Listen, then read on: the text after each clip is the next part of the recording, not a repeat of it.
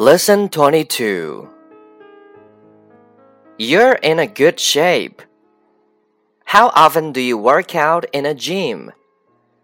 I'm so lean. I want to develop the chest, shoulder, and back muscles. You can do push ups and go cycling every day. What kind of exercises do you usually do? Swimming, jogging, weightlifting, and doing push ups.